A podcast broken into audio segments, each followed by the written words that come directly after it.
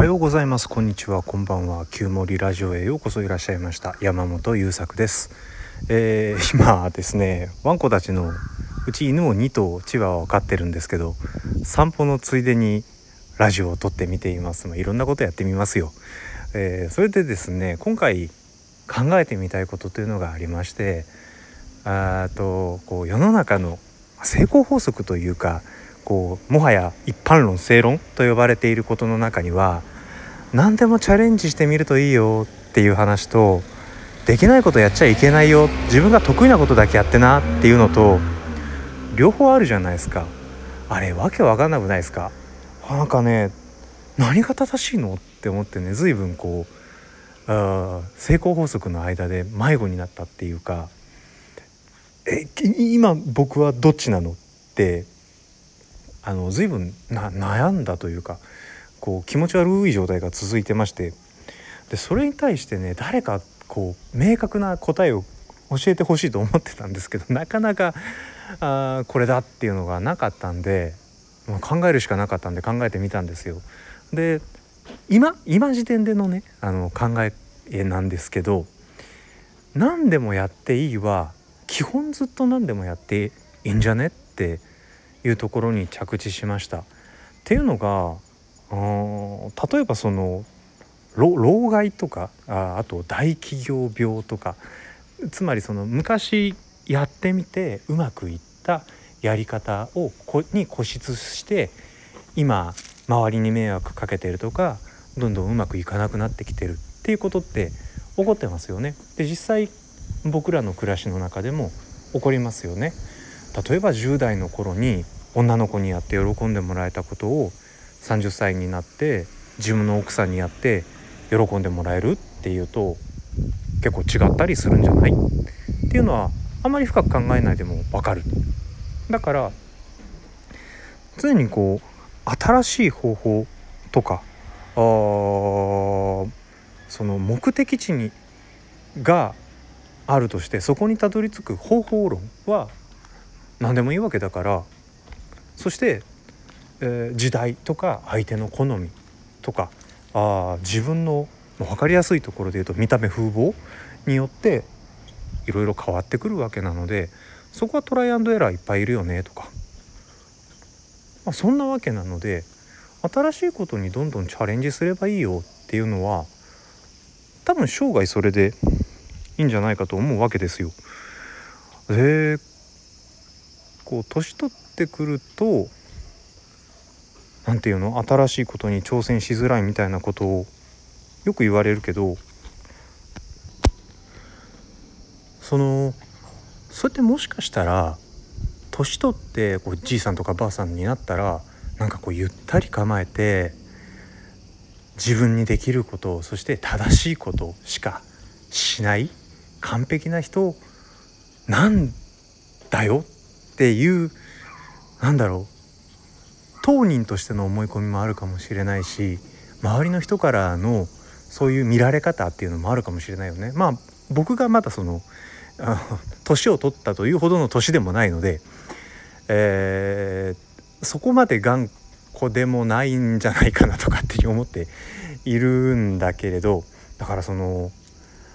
70とか80になっても新しいことを始めて失敗したりなんかちょっとうまくいってウェイってなってるじじいとかババアをかっこいいということにしませんかっていうその価値観のパラダイムシフト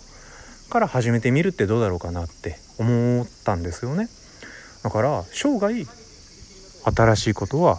やっていいよ。それはいつの時期どのタイミングっていうことではなく生涯続けるっていう認識でいいんじゃないかしらと思ってます。で対して得意なことだけやってればいいできることやればいいんだよっていう論については新しいことにチャレンジし続けているとおのずと続くことと続かなくなることがあるよねということだと思うんですよ。あその続くとか止まるっていうその自然の摂理に身を任せるみたいな視点もあればなんだろう。それができない理由を潰していくことでそれまでせき止められていた流れが一気に流れ出すということもあるだろうし、まあ、ここについてはまた別の考察が必要になってくるところなんですけどその新しいことをやり続けるを続けていく中でこれなら続けられるとかこれはなんだか周りの人にすごく喜んでもらえたとかこれはめっちゃ楽しいとかっていう何かが見えてくるはずなんです。で見えてきたものにを続けていったり、えー、仕事にしていったりライフワークにしていったりっていうことをしているとさらにそれをずっと続けているとそこに傾向が見えてくると思うんですよね。で、まあ、僕も人になんか偉そうにものを教えられるほども年食ってないんでこれだっていう答えだとはもちろん思わずにしゃべるんだけれど僕自身はやっぱりね人に話を聞いてもらうこと人と話をすることそれも深い話をすることがすっごい好きなんですよ。それまでどうしてもうまくいかなかったのがなぜかという謎が解ける時の気持ちよさだったりあるいはその謎を解くではなく新しいプランこれまではこうしてうまくいかなかったんでね。うんじゃあこうしてみるのはどうだろうねっていうのを2人で話しながら決めて回してみた時にああこれうまくいったわっていう達成感と同時にその今までのプランとの差分でどうして今までできなかったのかっていうことが分かってくるっていうこともあったりして。でそういう話ってねその相手の人に徹底的にフォーカスして話しているとお金払ってでもあなたと話したいと言ってもらえるんですよ、まあ、僕コーチなんでねそういうことを仕事にしようと思ったらコーチという仕事がになったっていうことなんだけどでこれがねその小さい頃に僕、えー、隠れ発達障害で傾向としてはアスペルガーがあるんだけどアスペルガーの気質のある人ってこだわり強めの歌集中さんってよく言われてて。で偏るんですよね話とかやってることが。で周りの人たちの顔色が見れないという特性もあるんで結構ねこう自分がやりたいことに夢中になってて顔を上げたら僕一人でポツンとそこにいるみたいなことがあったんですよね。だからあの夢中になっている上に目の前で誰かが喜んでくれてるってだいぶ奇跡なんですよ。こんなに嬉しいことないんです。一人ぼっちにならない。何だったら感謝してくれるしお金ももらえる。何これやべえって思ってんですよね。あだからもう今話してても鳥肌立つぐらいコーチっていう仕事は僕に向いていたでもそれはコーチが素晴らしかったのではなく自分の中のこれならできるこれなら続けられるっていうことをいくつか収集してまとめてみると今の時点ではそこに帰結しているように見えるということだと思うんです。だからまあ、冒頭で僕が投げかけた新しいことにどんどんチャレンジしなさいっていうことと自分が得意なことやできることをやり続けなさいということは矛盾しない。新しいことにチャレンジし続けるということは